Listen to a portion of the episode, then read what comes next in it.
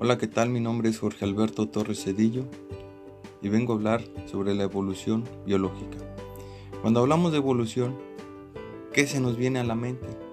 Ah, es el proceso por el cual se originó la vida en la Tierra. Por eso existen los seres vivos. Pero también nos muestra Darwin la idea de que los seres vivos cambian con el tiempo. También nos muestra su parentesco entre las especies. Él decía que el mono o chimpancé se fue transformando hasta convertirse en el hombre. Hay una imagen que nos muestra la humanización. Si ponemos atención, observamos cómo vamos evolucionando. Su pelaje, sus cabezas eran deformes, la postura era encurvada, sus brazos como los arrastraban. Y seguimos hablando de los hombres históricos. Su alimentación era semilla, fruta, también eran carroñeros. También nos habla de las especies. Los dinosaurios no los conocimos, pero sí sabemos que existieron. Hay una especie que siguen existiendo. Hay algunas que también están en peligro de extinción. Cuando quedan muy pocos ejemplares en el medio silvestre.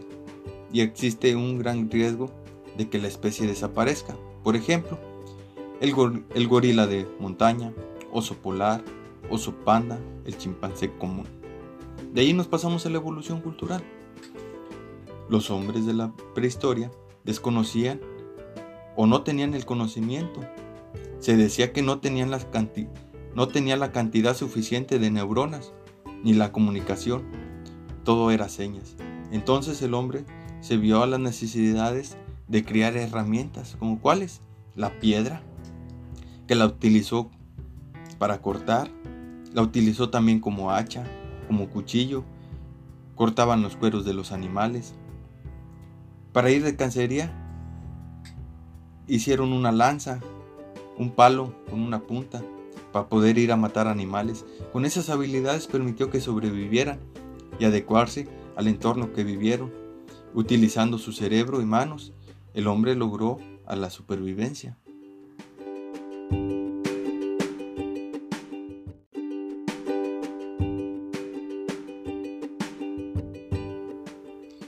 Hola, ¿qué tal? Mi nombre es Jorge Alberto Torres Cedillo y vengo a hablar sobre la evolución biológica.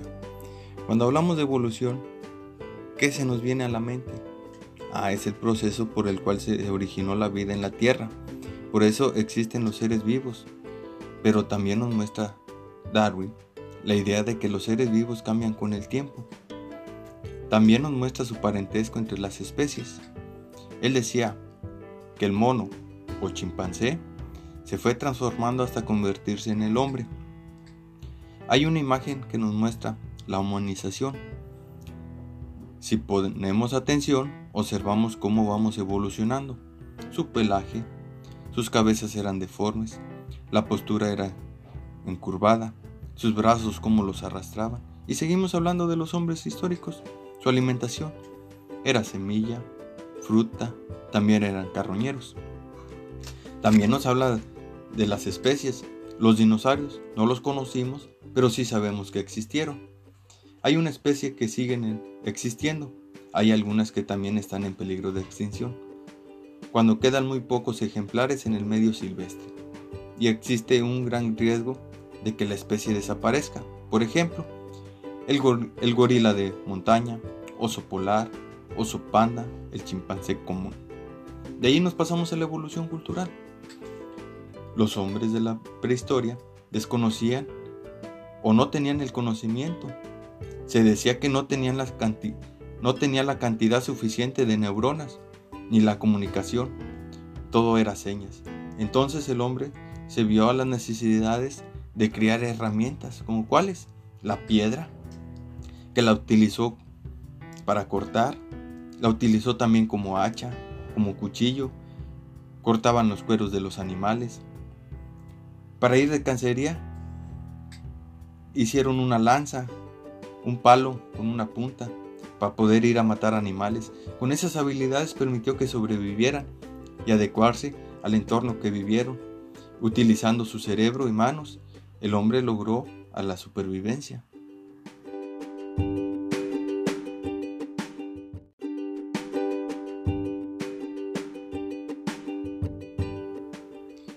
Hola, ¿qué tal? Mi nombre es Jorge Alberto Torres Cedillo y vengo a hablar sobre la evolución biológica. Cuando hablamos de evolución, ¿qué se nos viene a la mente? Ah, es el proceso por el cual se originó la vida en la Tierra. Por eso existen los seres vivos. Pero también nos muestra Darwin la idea de que los seres vivos cambian con el tiempo. También nos muestra su parentesco entre las especies. Él decía que el mono o chimpancé se fue transformando hasta convertirse en el hombre. Hay una imagen que nos muestra la humanización. Si ponemos atención, observamos cómo vamos evolucionando. Su pelaje, sus cabezas eran deformes, la postura era encurvada, sus brazos cómo los arrastraban. Y seguimos hablando de los hombres históricos. Su alimentación era semilla, fruta, también eran carroñeros. También nos habla de las especies. Los dinosaurios no los conocimos, pero sí sabemos que existieron. Hay una especie que siguen existiendo. Hay algunas que también están en peligro de extinción. Cuando quedan muy pocos ejemplares en el medio silvestre. Y existe un gran riesgo de que la especie desaparezca. Por ejemplo, el, el gorila de montaña, oso polar, oso panda, el chimpancé común. De ahí nos pasamos a la evolución cultural. Los hombres de la prehistoria desconocían o no tenían el conocimiento. Se decía que no tenían, no la cantidad suficiente de neuronas ni la comunicación. Todo era señas. Entonces el hombre se vio a las necesidades de crear herramientas, como cuáles? La piedra, que la utilizó para cortar, la utilizó también como hacha, como cuchillo, cortaban los cueros de los animales, para ir de cacería, hicieron una lanza, un palo con una punta, para poder ir a matar animales. Con esas habilidades permitió que sobrevivieran y adecuarse al entorno que vivieron. Utilizando su cerebro y manos, el hombre logró a la supervivencia.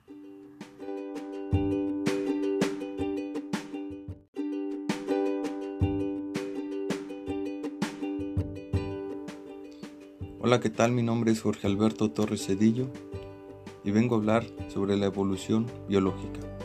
Cuando hablamos de evolución, ¿qué se nos viene a la mente? Ah, es el proceso por el cual se originó la vida en la Tierra. Por eso existen los seres vivos.